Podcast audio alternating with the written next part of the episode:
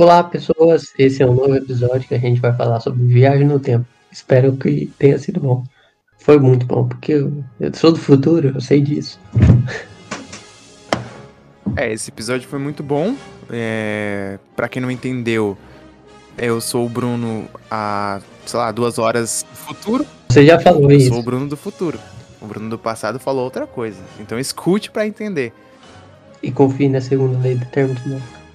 É, por enquanto confie na segunda lei da termodinâmica ainda. Isso aí, o Marlon tá, tá em Bagdá agora. Tá viajando por aí. O Marlon entrou na sua máquina do tempo e desapareceu, hein? Aí, ó, tá vendo? O princípio da viagem no tempo, o Marlon do futuro voltou e mutou o Marlon do passado, porque o Marlon do passado falou alguma merda. Eu acho que eles estão brigando, tipo Capitão América, quando tá brigando com ele mesmo. Caraca, olha só.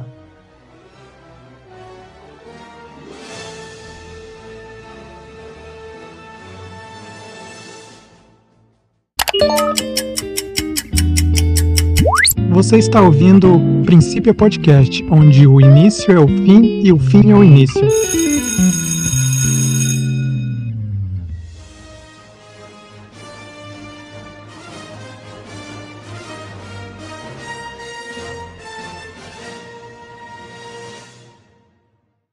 Olá, pessoal. É, Bem-vindos à segunda temporada do Princípio Podcast.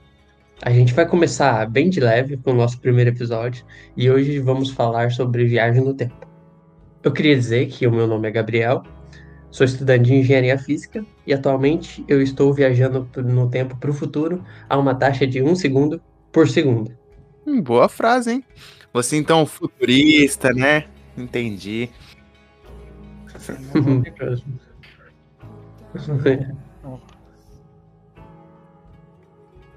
E eu acho que o Marlon caiu. Pode falar, Marlon. Eu aguardei alguns segundos para ver se o Marlon do futuro ia voltar a me impedir de falar o que eu tinha para falar, porque eu não tinha nada para falar. Então ele não me impediu, então eu não tenho nada para falar. Caralho, vocês estão inspirados hoje, hein? Você é louco? A gente não vem com o roteiro pronto. Até, essas daí de vocês foi boa, hein? Eu e Stephen Hawking brasileiro. A minha é que eu queria viajar no tempo dois segundos atrás pra poder formular uma frase de efeito, porque tá difícil, hein? Tem que avisar antes pra vir com a frase pronta. Mas peraí, isso seria uma viagem no tempo? Boa pergunta. Mas a gente só viaja pro futuro ou pro passado? É isso que vamos discutir aqui hoje, não é? O passado a gente não viu ainda. Oi? O passado a gente não viu ainda, não? Hã? O passado a gente não viu ainda uma viagem. Ah, sim, entendi. Ah, essas foram a- as frases de vocês? Vocês não querem Falei introduzir vocês mesmo? Porque é o Não, não falou seu nome, da segunda temporada? Não sei. Ah, é, eu acho que eu falei assim. Não, você falou. Faz assim, ó, você fala agora, aí a gente volta no, no, no episódio e coloca você lá e isso é uma viagem no tempo. Então, viagem no tempo nada mais é do que edição de vídeo, de áudio. Mas exatamente com o advento da edição de vídeo e de softwares como Audacity. a gente possibilitou a viagem no tempo.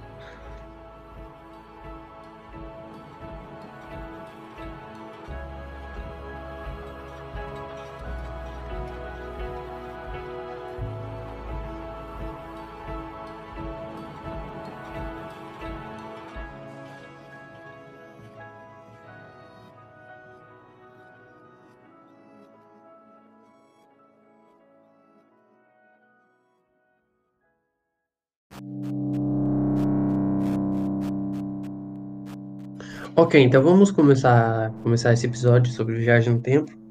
É, alguma coisa que vocês queiram falar de início? Marlon, Bruno? Não, eu. Alguma consideração? Alguma ideia? Talvez vocês se revolucionem na física aqui, instituindo é, viagem no tempo em um podcast? Eu não quero fazer isso nesse ano, não. Tudo bem, vamos, vamos, vamos deixar pra depois. Quem sabe no Ou futuro. você faz depois e volta no tempo. ok. Que tal começarmos a falar sobre os paradoxos da viagem no tempo? Acho que é bem importante, né? Instituir os paradoxos, porque principalmente na, na, na cultura nerd, na cultura geek, tem muita coisa relacionada a paradoxos sobre viagem no tempo. É um tópico bem conhecido, então dá pra gente falar bastante coisa sobre isso. Marlon, quer falar pra gente qual é o seu paradoxo favorito? Primeiro falar sobre nesses, nesse universo aí de cinematográfico, viagem no tempo é resolvida com roteiro só, única e exclusivamente roteiro. Aceitar o que tá lá e pronto. Mas acho que o que eu mais acho interessante é o paradoxo de Bootstrap. Se alguém quiser comentar sobre ele de uma forma mais simples que possa ser explicada aí. É, preciso uns dots de, de, de, divulgação científica para falar do paradoxo de Bootstrap sem ser de uma maneira muito carregada, mas a gente pode tentar. Paradoxo de Bootstrap é, é assim. Eu vou dar um exemplo do, do paradoxo. Imagina que você, é, é, certo dia, encontra uma caixa na frente da sua porta. E dentro dessa caixa tem instruções de como você montar uma máquina do tempo. E você olha aqui lá e fala, olha, por que não, né? Aí você passa anos da sua vida montando essa máquina do tempo. Com as instruções que você encontrou naquela caixa. Aí você consegue, você finalmente constrói a sua incrível, linda máquina do tempo. Só que aí você tem uma ideia. Que tal eu voltar no tempo e deixar essa, essa essas instruções de como construir a máquina do tempo na frente da porta da minha casa. Então você faz, você faz isso, volta no tempo, volta lá para sua casa e deixa as instruções para você mesmo do passado. Só que aí que você percebe que desde o início quem deixou as instruções de como construir a máquina do tempo foi você mesmo. Aí que entra o paradoxo. Quem que criou a máquina do tempo? se foi você que fez ela e voltou e entregou as instruções para você, em algum ponto da linha do tempo tem que ter tido um, uma primeira pessoa a, entregar, a receber as instruções, um primeiro você a receber as instruções. E esse é o paradoxo, não tem. A máquina do tempo, as instruções de como construir a máquina do tempo sempre existiram. Não existe uma linha do tempo em que é, a, a primeira pessoa recebeu as instruções. Elas sempre existiram complexo, não? É complexo. Dá pra, dá pra deixar mais confuso ainda. Você, por exemplo, uh, supõe que você gosta de Chopin. Aí você pega a, a partitura da, da balada número 3, Chopin. A minha música favorita dele. Aí você volta no tempo e entrega eh, essa partitura próprio Chopin e fala, olha, isso aqui é sua melhor música. Só que é um problema, porque foi você que compôs essa ópera, essa, essa balada, ou foi Chopin? Não dá pra entender. É como se a música sempre tivesse existido. Mas será que esse, esse tipo de evento não pode ah, ter acontecido, mas simplesmente não. Não tem como você provar que isso aconteceu? Porque você. Não, mas é, que, é que assim. Você é a são, são... que recebe o trabalho seu próprio trabalho. Mas ele é seu, mas a pessoa te entrega e você não precisa, você não vai fazer ele de novo. Você não vai desperdiçar a oportunidade de esse trabalho bem feito em esforço algum. Mesmo sabendo que da forma você fez aquilo, mas como você já não sabe se, se sempre existiu, já sempre existiu esse seu trabalho feito, como assim? Você, tipo, é como se eu recebesse as instruções de como criar a máquina do tempo, mas eu resolvesse não fazer ela por preguiça ou procrastinação, que seria o meu caso, eu acho. Essa é boa. É... Digamos que você vá. Você vai fazer uma música tão boa quanto as músicas da banda Djavu. Você recebe esse, esse material, digamos, você vai fazer essas músicas. Mas você não sabe ao mesmo tempo você está recebendo elas no, no seu presente. Você vai parar o que você acha que vai fazer e, e não simplesmente só pegar o que, o que te trouxeram e divulgar. Não revelar que não foi você que fez, mas, mas esse, esse é o ponto. Esse é o ponto. Você não faria ela. É, você não criaria ela do zero. Tipo, se você só ignorasse as instruções da máquina do tempo, você não ia construir uma máquina do tempo, você não sabe como fazer uma. Entendeu? É tipo se eu, se eu voltasse no passado e entregasse para Chopin a partitura da, da, das músicas dele, é como se ele nunca tivesse tido a capacidade de escrever aquelas músicas. Sabe? Ele só escreveu porque eu dei para ele a, a partitura.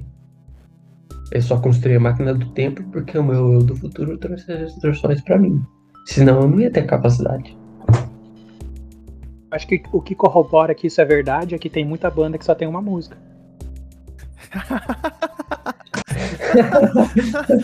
até, até janeiro, até janeiro a gente podia suspeitar que a Olivia Rodrigo teve alguma interação com o Viajante do Tempo, mas daí ela lançou um álbum muito bom, então é meio difícil de sustentar essa tese, essa hipótese. Será que a Rihanna tá esperando alguém do futuro trazer novas músicas para ela lançar?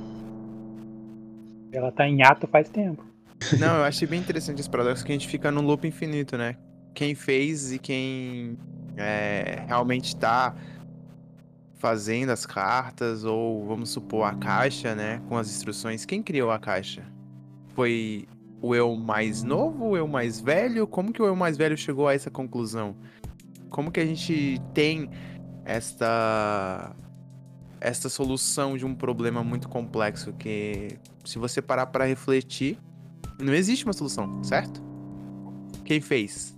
Então, é, esse é um esse é um modelo de, na verdade, paradoxo de Bootstrap surge a partir de um modelo de viagem no tempo que foi postulada por alguns estudiosos que estudaram a teoria da relatividade geral. É uma possibilidade. Eu acho que é o nome da viagem no tempo é CTC Time Travel. É tipo Closed Time Like Curve. É uma curva fechada no tempo. O que acontece? Você nunca vai sair daquele loop infinito. Só que tem algumas pessoas que argumentam que esse tipo de viagem no tempo é impossível, porque quebra a segunda lei da termodinâmica. É, vou, vou nomear a segunda lei da termodinâmica aqui de maneira simples. Em um sistema fechado, a entropia do sistema vai ser maior ou igual a zero, sempre. Se isso for diferente, você está tentando, você está quebrando a segunda lei da termodinâmica. Então, falando de entropia, vamos tomar um exemplo daquela daquele situação em que eu crio uma máquina do tempo, pego as instruções, volto para o passado e entrego as instruções para mim mesmo. Em algum momento, a entropia desse sistema, viagem no, desse sistema que é eu voltando para o passado e entregando a, a, as instruções para mim mesmo, tem que ser menor que zero. Porque você está sempre pegando as mesmas instruções e trazendo o passado. Você usa ela por anos, você pega as mesmas instruções e traz ela para o passado. Em algum momento, é, é como se a informação é, referente àquela, àquela coisa que você está fazendo fosse se destruindo. A entropia do sistema ela tem que aumentar, porque é um sistema fechado. Então é meio que impossível esse, esse loop temporal continuar. É, é, é outro paradoxo. Tipo, não, é, não é tão um paradoxo, é algo que quebra as leis da termodinâmica. Então, algumas pessoas falam que esse tipo de viagem seria impossível porque fere a segunda lei da termodinâmica. Mas e se a gente viajasse um pouquinho mais além desse nosso paradoxo do tempo e viajamos no tempo, mas além disso no princípio de universo para um paradoxo de multiverso com uma viagem no tempo. Ah, é, a, a, a, essa. A chave central, deu para entender mais ou menos? É você não estar então... no mesmo tempo daquele indivíduo que você realmente entregou a caixa inicial. Ou o indivíduo final que você construiu a, a máquina do tempo. Né? Você vem de um universo paralelo ou de um multiverso alternativo, viajando no tempo, quebrando assim o tempo e espaço, entregando para esse cara a sua máquina do tempo, o eu mais velho. E esse, esse eu mais velho é, não sabe de onde veio a caixa, nem de onde foi as instruções, porém ele consegue construir e voltar no passado, entregar pro seu mais novo e viver esse loop pro resto da vida. Ó, que viagem legal. Essa daí seria muito interessante. Eu acho que, eu acho que esse fato pode acontecer. Oh. Essa, para mim, é uma das soluções mais elegantes para o paradoxo de Bootstrap. Eu não vi nenhum lugar citando, então eu a considero minha. Muito egocentrismo, muito.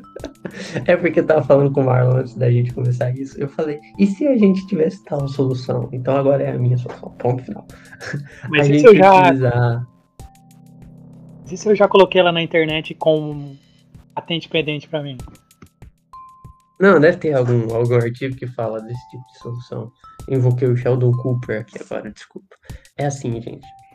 Ó, a gente pode tentar resolver o paradoxo de Bootstrap utilizando a interpretação de Everett da mecânica quântica. O que, que a interpretação de Everett fala? É a famosa interpretação dos muitos mundos.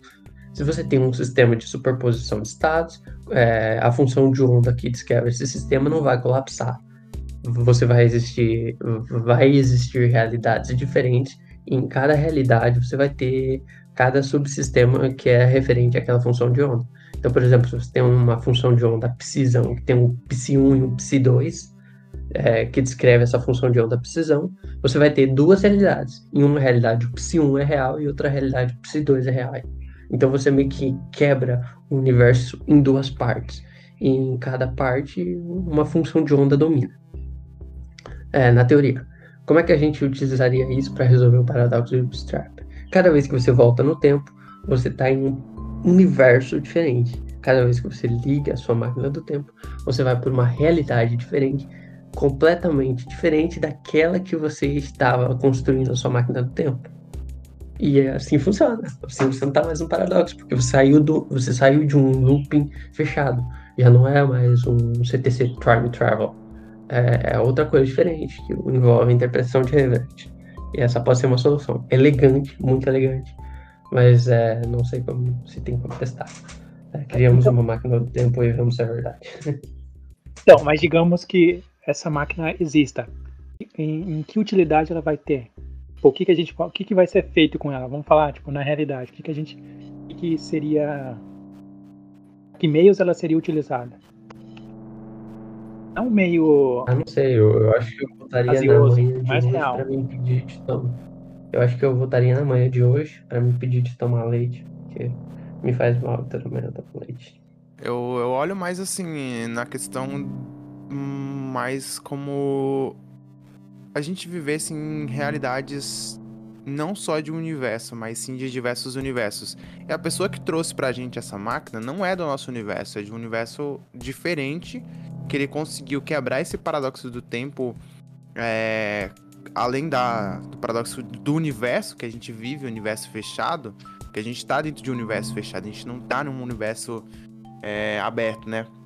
E dessa forma, o outro universo que também está de uma forma fechada, ele se colapsa de alguma maneira em algum ponto, seja por um buraco de minhoca ou por um buraco negro, já entrando em alguns termos que podem é, ser futuros do, dos próximos episódios nossos, que eu acho interessante.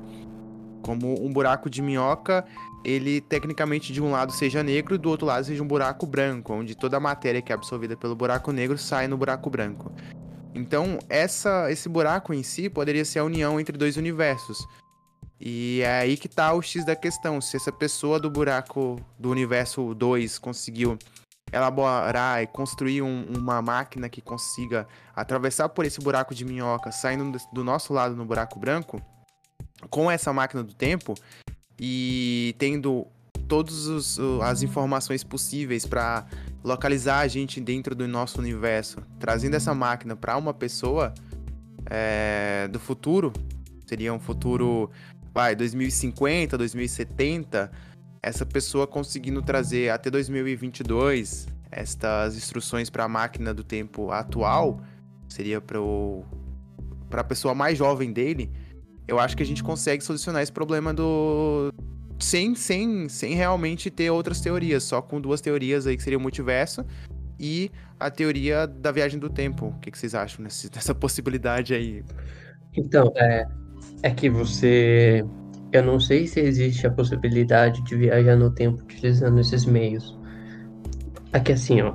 É, o que você está postulando é que você, ao passar por um campo gravitacional intenso, como de buraco negro, e sair em um buraco branco, é, seja em outro universo, seja no mesmo, você estaria voltando para o passado. Só que é uma imprecisão, porque. Não, não, não, não. É, a viagem no tempo relativística, a viagem no tempo de Einstein, é pro futuro. Não, mas é assim. É, inclusive é possível, gente. A questão não é viajar no tempo pelos buracos negros gravitacionais, e sim quebrar a bolha do universo e viajar no mesmo tempo, na, em vez de viajar pro passado, a gente viajar é, no tempo paralelo, sabe? Ao mesmo tempo que a gente tá indo pro futuro hum, aqui na Terra, a gente tá indo no futuro daqui na Terra 2, vamos supor. Ao mesmo tempo, em conjunto, é, só que esta pessoa da Terra 2, ela tem o acesso à informação, tem a construção dessa máquina do tempo, que só viaja no universo que ele está e não entre universos, entende? Aí o que aconteceu foi que ele conseguiu sair da Terra 2 em tempo paralelo ao que a gente está na Terra 1, levando essa máquina para Terra 1 no futuro da Terra 1 e Terra 2, entregando para esse indivíduo da Terra 1 do futuro. Ficou bem complexo agora. Deixando essa máquina da Terra, deixando essa máquina na Terra 1 com esse indivíduo no futuro esse indivíduo da Terra 1 no futuro volte para o passado da Terra 1 no ano de 2022, entregando assim para ele mesmo na sua é, no seu quarto ano de graduação essa máquina do tempo para quando esse indivíduo se formar ele conseguir construir essa máquina do tempo e futuramente entrar nesse loop infinito de sempre chegar em 2050, ele voltar para 2022, entregar essa máquina do tempo para ele mesmo e assim sucessivamente. E lembrando que o indivíduo 1 não sabe quem era o indivíduo 2 que entregou para ele. Entenderam mais ou menos a lógica? Saquei perfeitamente, perfeitamente. Entendi, eu tenho até uma encomenda ali na porta, já volto. É, cuida. Perigoso. Então, mas tipo, ó, o que ele fala, o que você falou de, de uma pessoa ter essa, ter essa máquina e entregar em outro, outro local, Universo. não na mesma não na mesma linha do tempo. Não, Tipo, é, ela, a gente, é aí que tá. Ele tá entregando em outro universo, seguindo a mesma. O, o tempo. O, seguindo o, a mesma linha de tempo. Os tempos são paralelos. Eles não são iguais, mas são paralelos. Então eles estão Então, mas- se seguindo, entendeu? mas imagina que a gente tem, a gente tem várias máquinas do tempo. A gente já tá tão avançado que a gente tem muitas máquinas do tempo. Qual seria o propósito de usá-las? Tipo, um propósito real. Não fantasioso ou Altera, ser fantasioso, mas dentro da realidade. É que assim, essa a minha abordagem é de chegar ao momento de como o indivíduo 2 da Terra 2 já sabe toda a, a história é, que ele já viveu no planeta dele, com as máquinas do tempo indo e voltando, né, várias vezes, ele leva essa abordagem para um universo que não tem acesso a essa tecnologia ainda, para esta pessoa, será, tentar mudar alguma ideia da atual gestão, sei lá, geopolítica ou tecnológica, ou não sei. Como a gente, eu supus 2022, é, essa pessoa acaba voltando de 2050 para 2022, então o que acontece em 2022, ele pode mudar, é, até 2050 ele pode tentar mudar essas, esse, esses contextos históricos. Se ele vai conseguir, é outros 500. Por isso que fica nesse loop. Que chega 2050, ele não conseguiu. Aí ele volta de novo, tenta mudar. Aí fica sempre fazendo esse loop infinito. E, Então, meio. Pode terminar, pode terminar. e viajando mais ainda. E se a gente. Uma viagem mais louca ainda. E se a gente. Tudo bem, a gente conseguiu 2050, voltou pra 2022. Em 2022, essa pessoa consegue construir realmente 2022 e volte no tempo pra 1942 no início ali do começo da Segunda Guerra Mundial. Entrega essa máquina para o tataravô dele. E o tataravô dele faz o mesmo processo também, desenvolve essa máquina e volta cada vez mais no tempo para tentar chegar ao início de tudo. Já parou para pensar como que o loop iria ficar infinito? Ah, Aí fica isso é. Esse é um problema que eles colocam no maravilhoso livro Guia do Mochileiro das Galáxias. Que é tipo a pessoa que criou a máquina do tempo voltou no tempo, aí a pessoa voltou no tempo antes da máquina do tempo ser criada e falou que a máquina do tempo era dela, e alguém pegou e voltou no tempo antes disso. Aí, tipo, uh, eles só concordaram que a máquina do tempo nasceu junto com o universo, porque ninguém mais sabia quando a máquina do tempo tinha sido criada. E para viajar mais ainda, para deixar todo mundo bem louco mesmo. Esse episódio de segunda temporada vai ser todo mundo louco. Se a gente chegar realmente, conclusão foi que a máquina do tempo foi construída no universo, certo? No início do universo. É isso que eu entendi pelo, pelo livro, certo? Uhum. Não, não que ela foi construída, que ela simplesmente já existiu. Ela só já existia. Como? Ninguém sabe. Ela só já existia. É, e isso vai de encontro com a minha primeira parte da teoria, certo? Que eu tava falando. Que seria esse surgimento deste, deste universo por conta de um acidente no universo 2. Hipótese. Olha que viagem.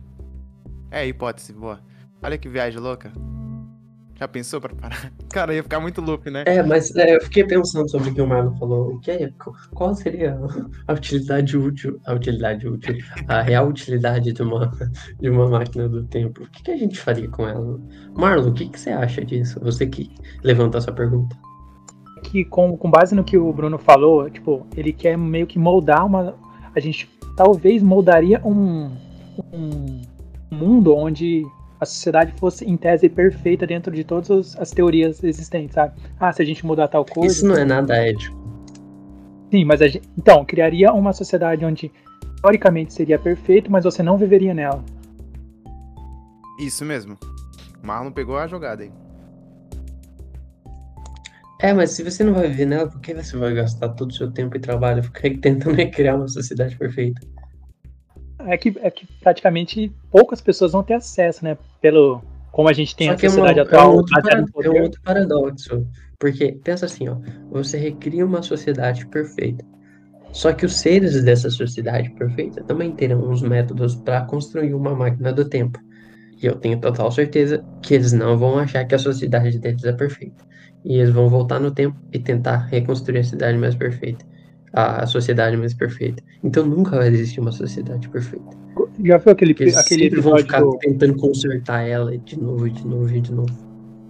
Aquele episódio do Rick Moore que o carinha lá, ele tem um, no na bateria do carro dele tem uma um multiverso, um universo dentro. Aí dentro desse universo da bateria tem um outro universo. Cada e cada um já, dentro já de uma sim. sociedade. Era essa sim, que era a abordagem que no final ia acabar chegando, né? Um universo dentro do universo que era dentro do outro universo e assim sucessivamente. E a sociedade não teria fim. Mas ali eles têm conhecimento de uma das outras e simplesmente entram em um acordo para que elas tenham convívio, porque uma pode destruir a outra, tipo, sendo maior que a outra. Aham. Uhum. Sim, sim, se destruir a bateria, simplesmente acabou o seu universo. É, eu acho que a, a existência de um a existência de uma máquina do tempo traria muitos problemas sociais. Porque pensa, se cai, se cai na, nas mãos, é, por exemplo, de Hitler, uma máquina do tempo, e ele decide simplesmente voltar no tempo para exterminar os judeus da face da Terra. Isso é um problema gigantesco, né? Você não pode dar uma máquina do tempo para qualquer um.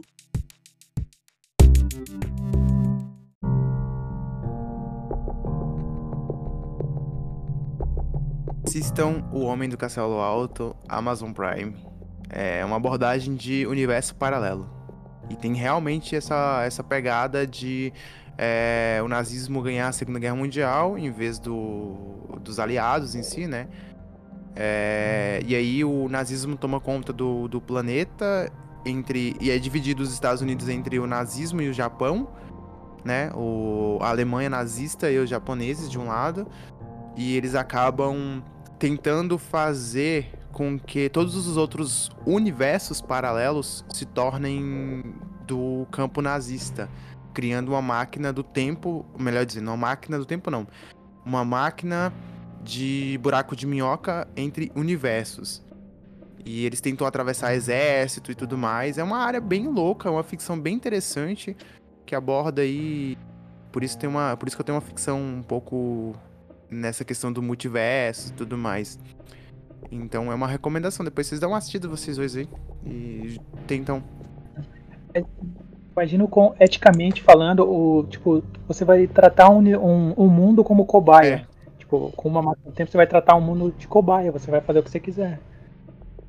experimentos e tudo mais. Essa é a pegada do. da Outra ideia. coisa, outra indicação, gente, é que a gente tá falando de viagem no tempo passado, mas a viagem no tempo para o futuro é completamente possível, prevista pela física. De, eh, se você estudar relatividade restrita, você já vê algumas coisas de, de dilatação temporal.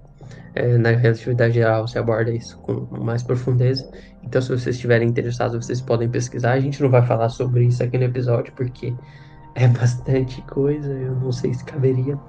Mas viagem no tempo para o futuro é, é bem possível. Inclusive, tem um cosmonauta que ele fez isso, né? Ele passou não sei quantos tantos dias na ISS e ele é, é alguns segundos, milésimos de segundo mais jovens do que as pessoas que estão na Terra.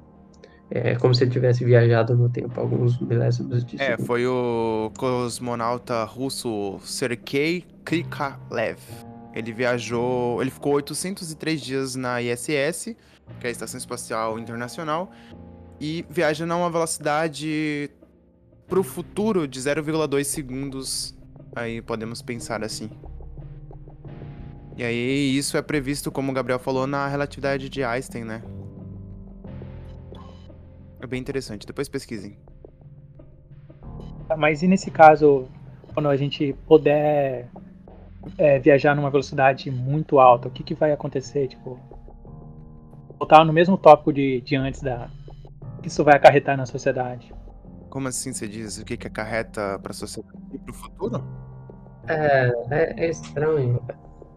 É estranho falar, né? Porque isso, os efeitos disso só são perceptíveis se você está falando em viagens a, a frações da velocidade da luz.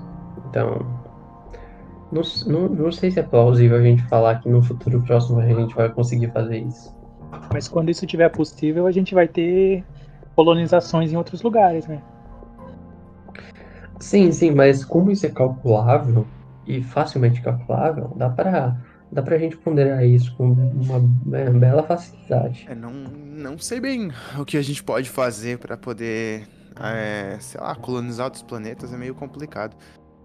Porque não é só cálculo, a gente tem que calcular muito mais coisas, né? Tem muito mais relações de é, orbitais e tudo mais. Se a gente viajar na velocidade da luz em direção reta, a gente vai bater em algum momento, vai cortar alguma coisa vai morrer todo mundo. Então, não é simplesmente só viajar pro, é, na velocidade da luz ou pro futuro em si. Não, não, mas a minha. O que eu queria dizer é em relação só à dilatação temporal, só, só, só tentando analisar esse problema. Porque não é algo tão complexo e tão difícil de, de calcular o que fazer, qu- quanto tempo vai. A pessoa que está viajando na velocidade próxima da luz vai sentir de diferença em relação a quem está no, no referencial estático. Não, não, não é algo muito problemático quanto uma viagem no passado. É, mas e as implicações familiares? Tipo no Guia do Mochileiro, que o cara, ele é. Avô dele é.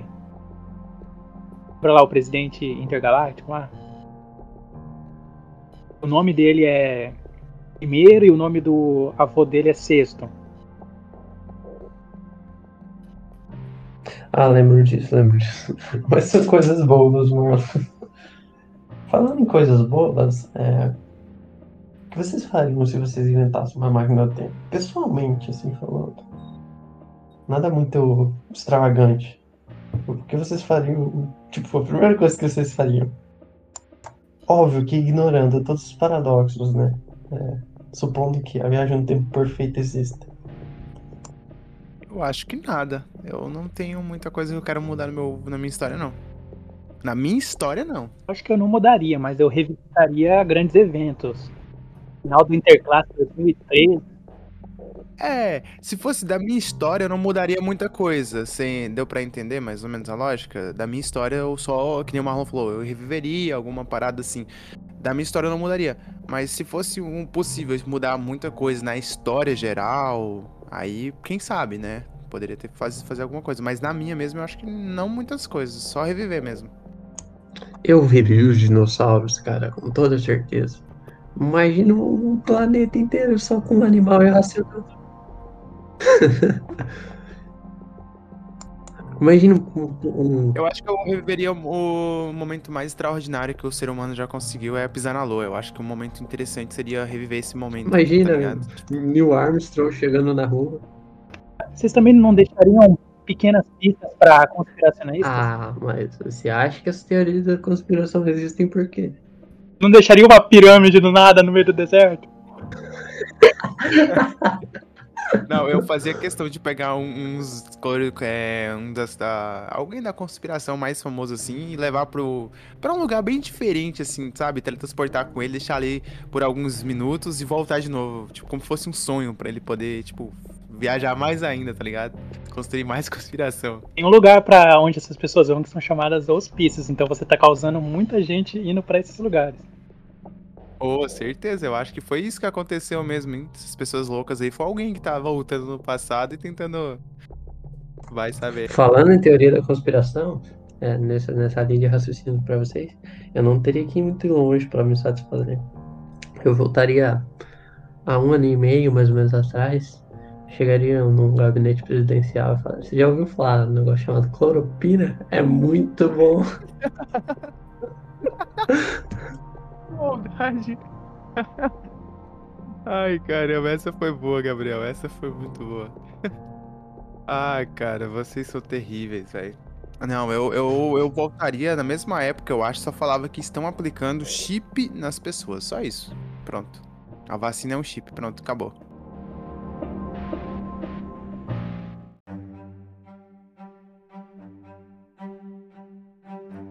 Agora, voltando à seriedade. É, vocês conseguem pensar em alguma forma que seja possível construir de verdade uma máquina do tempo, utilizando todo o conhecimento de física que vocês têm até agora? Como é o mínimo, eu não tenho. Vocês podem é, fazer, falar o que for. tipo, vão longe aí, gente. Ah, eu, eu acho que, pelo meu conhecimento de física, não. Pelo meu, não. Mas atualmente a gente consegue sim é, elaborar pelo menos alguns cálculos, algumas previsões, podemos dizer assim. Ainda mais que a gente tem bastante. Atualmente tem bastante tecnologia, como o CERN, como outras empresas que estão né, nessa linha de frente de tentar criar alguma velocidade quase igual à da luz. Não é lá na luz, mas uma velocidade aproximadamente perto da luz para poder. Eu acho que quem sabe diminuir um, ou aumentar essa chance de a gente ir pro futuro.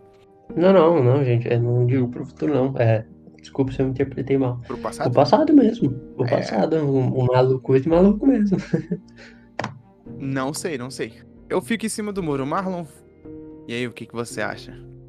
Eu pensei por alguns segundos e não, não cheguei a nenhuma conclusão plausível. Será que ao acaso não teria como? Tipo, tentando ir pro futuro, você ocasionalmente, sei lá, acaba de alguma forma indo pro passado? Não sei, é. O que o que eu penso é que é difícil.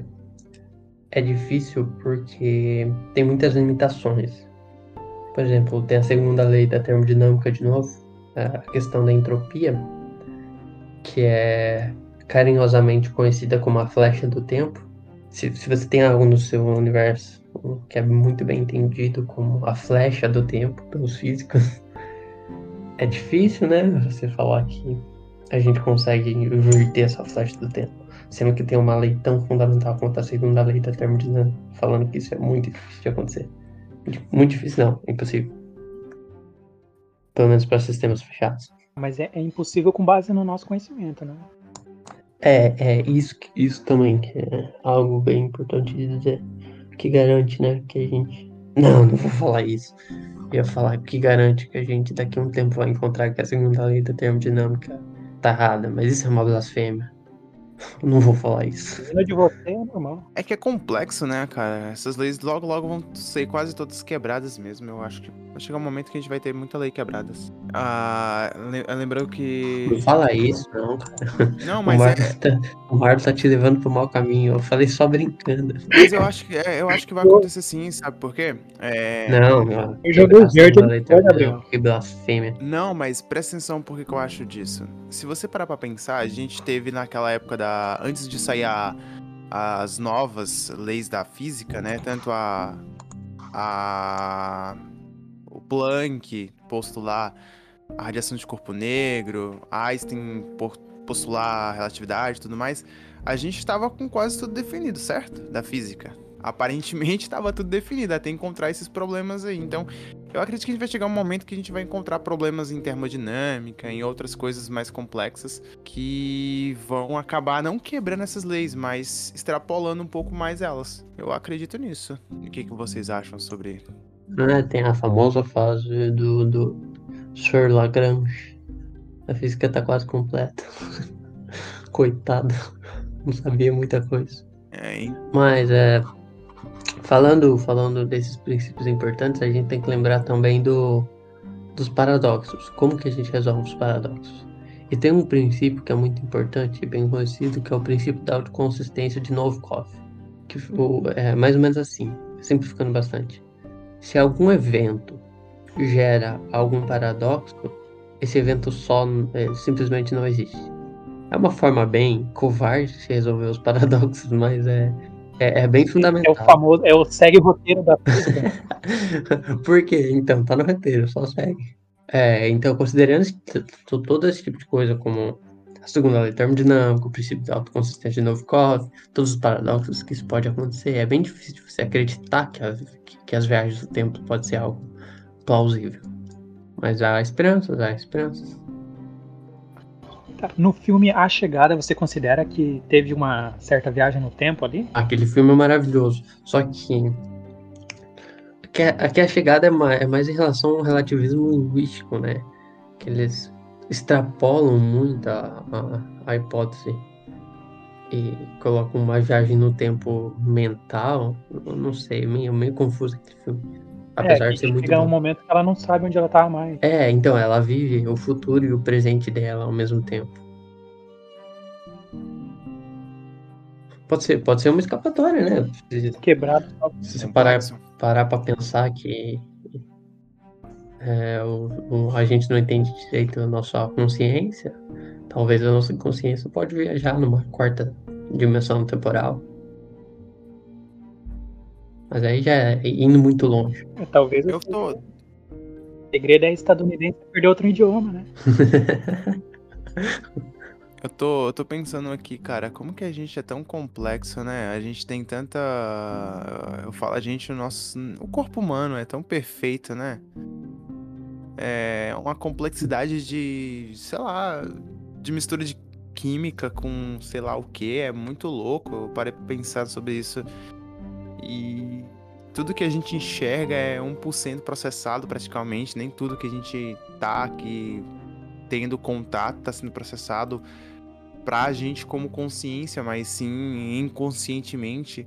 Eu acho que sim, eu acho que acaba entrando nessa questão de uma dimensão diferente que nosso corpo, é, nossa mente ou nossos, nossa consciência está comparado com todo o resto do nosso, nosso corpo. Eu, sei lá, eu acho que sim, velho. Acho que com é muito complexo. E temos aqui a clara exemplificação de, du de um dualista. Sei lá, cara, tá bem complexo. Eu, eu acredito muito no, nesse fato que a gente não. Porque a gente não, não, a gente não conhece nada da gente, literalmente. O quanto de, de, de energia que a gente consome, bilhões e bilhões de neurônios em todo o nosso corpo processando informação, é, quebrando moléculas de oxigênio a todo momento, moléculas de água, moléculas de, sei lá, gordura, açúcar. Caraca, mano, para pra pensar. Isso é uma, uma, uma, coisa muito complexa que é feita em milésimos de milésimos de segundo pra gente se manter ativo, vivo. Muito louco, velho. Vocês não acham isso? Então, segundo algumas referências, o consumo médio de energia de um corpo humano é de 8.360 kJ. Dá umas 2 milhões de calorias. Tá, fala viagem no tempo. Para finalizar. É por isso que eu tô falando, ó, para você entender, é uma coisa média, a gente não tem um valor exato e isso daí é que a gente consegue calcular. Se a gente abordar de uma de uma dimensão uma dimensão que a gente não tem contato, como uma viagem, é, se a gente fosse viajar no tempo, a gente teria que ter um consumo de energia muito maior, certo? Ou extrapolando aí, a gente teria que ter é, sei lá, milhões e milhões de vezes a energia que a gente gasta agora pra gente se manter identicamente no passado ou identicamente no futuro. Para onde a gente for, a gente tem que ter energia em excesso para essa energia ser liberada e a gente se manter, correto? Para não estar tá quebrando todos os princípios aí. Eu acho que seria assim. Ah, você tá falando do, do consumo de energia local para transferir um humano né? na, na dimensão temporal. Ah, entendo. É, esse o grande problema na dimensão não é a gente, tipo, agora consumir, é que a gente tem que pensar como que a gente vai se ir para o futuro, com quanto de energia que a gente vai gastar dentro desse processo, ou ida para o passado. Então, é, é bem absurdo, assim. Por isso que eu meio que não acredito que atualmente a gente tenha a capacidade de fazer isso. Não, completamente. Não temos mesmo. Se tivéssemos, estaria aqui, né? A gente tá perto, hein? Olha eu voltando do passado para avisar que eu estou perto.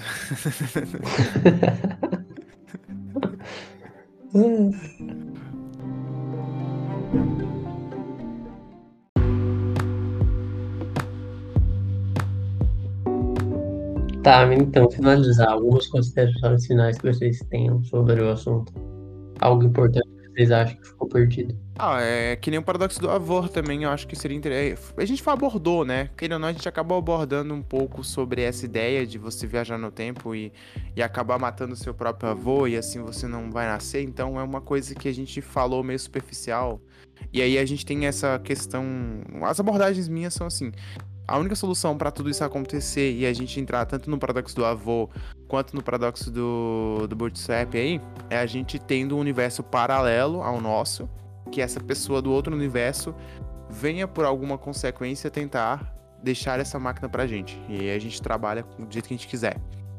E as consequências não são diretas. Eu acho que considerações minhas são isso. A gente pode chegar um dia a viajar no tempo. Se isso acontecer, com certeza eu não vou voltar para mudar nada na minha vida. Eu acho que vou mudar a história de outras, de outras formas. E podendo entrar no loop que a gente sempre tá falando aí, né? De querer encontrar a sociedade perfeita, que eu acho que isso daí foi bem explicado pelo Marlon. Eu acho que é, isso. E só tenho recomendações. Assistam Dark, que os dois já assistiram, não assisti ainda. Assistam O Homem do Castelo Alto. Eu acho que só. É, Dark é uma série interessante. Eles tratam bastante do, do, paradoxo de Bootstrap. Eu acho que a série gira em torno, né? Eu não vou dar spoiler, é, mas tem coisas que a gente falou aqui que se relacionam diretamente com a série. É muito boa, tem uns plots incríveis. E falando sobre o assunto, é, não sei se a gente vai conseguir algum dia.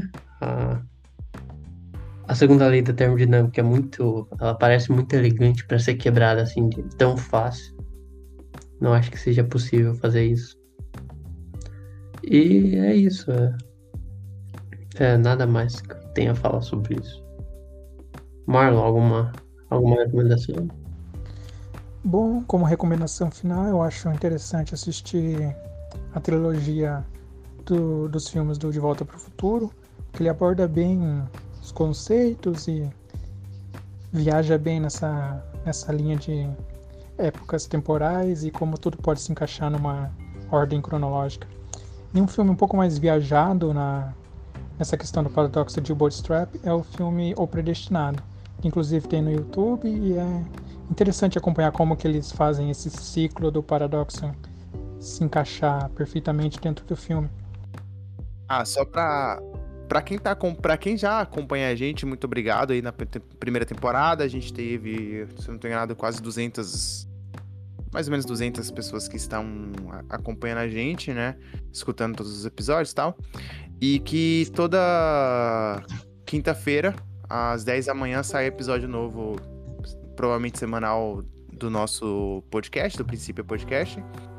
Vocês podem estar acessando aí pelo Enco, pelo Spotify, pelo site do ciência.info. Uh, ah, nas redes sociais é arroba Princípio Podcast, tanto no YouTube, oh, perdão, é, tanto no YouTube, quanto no Instagram, quanto no Facebook, quanto também no Twitter, beleza? Segue a gente lá, todos os episódios novos a gente acaba colocando para vocês as informações referentes lá, né, dos episódios novos, dão, a gente faz algumas enquetes e tudo mais. E é isso, Gabriel, tem alguma info que quer também fazer? É isso, gente. É, acompanhe nossas redes sociais, acompanhe nosso Instagram, Twitter. É, mandem e-mails pra gente falando sobre temas que vocês querem ouvir aqui, perguntas que vocês querem que a gente responda. A gente pode fazer um episódio é, com perguntas e respostas que vocês enviaram pra gente. E confiem na segunda lei da termodinâmica. O princípio da consistência de Novikov também parece ser muito forte. E caso vocês construam uma máquina do tempo, vocês podem viajar no tempo agora, no exato momento que eu terminar esse episódio, para me falar que eu estou errado. É isso, obrigado. Bom, é isso. Espero que vocês possam nos acompanhar nessa nova temporada do podcast. E para não deixar a tradição de lado, até mais e um beijo no seu sorriso.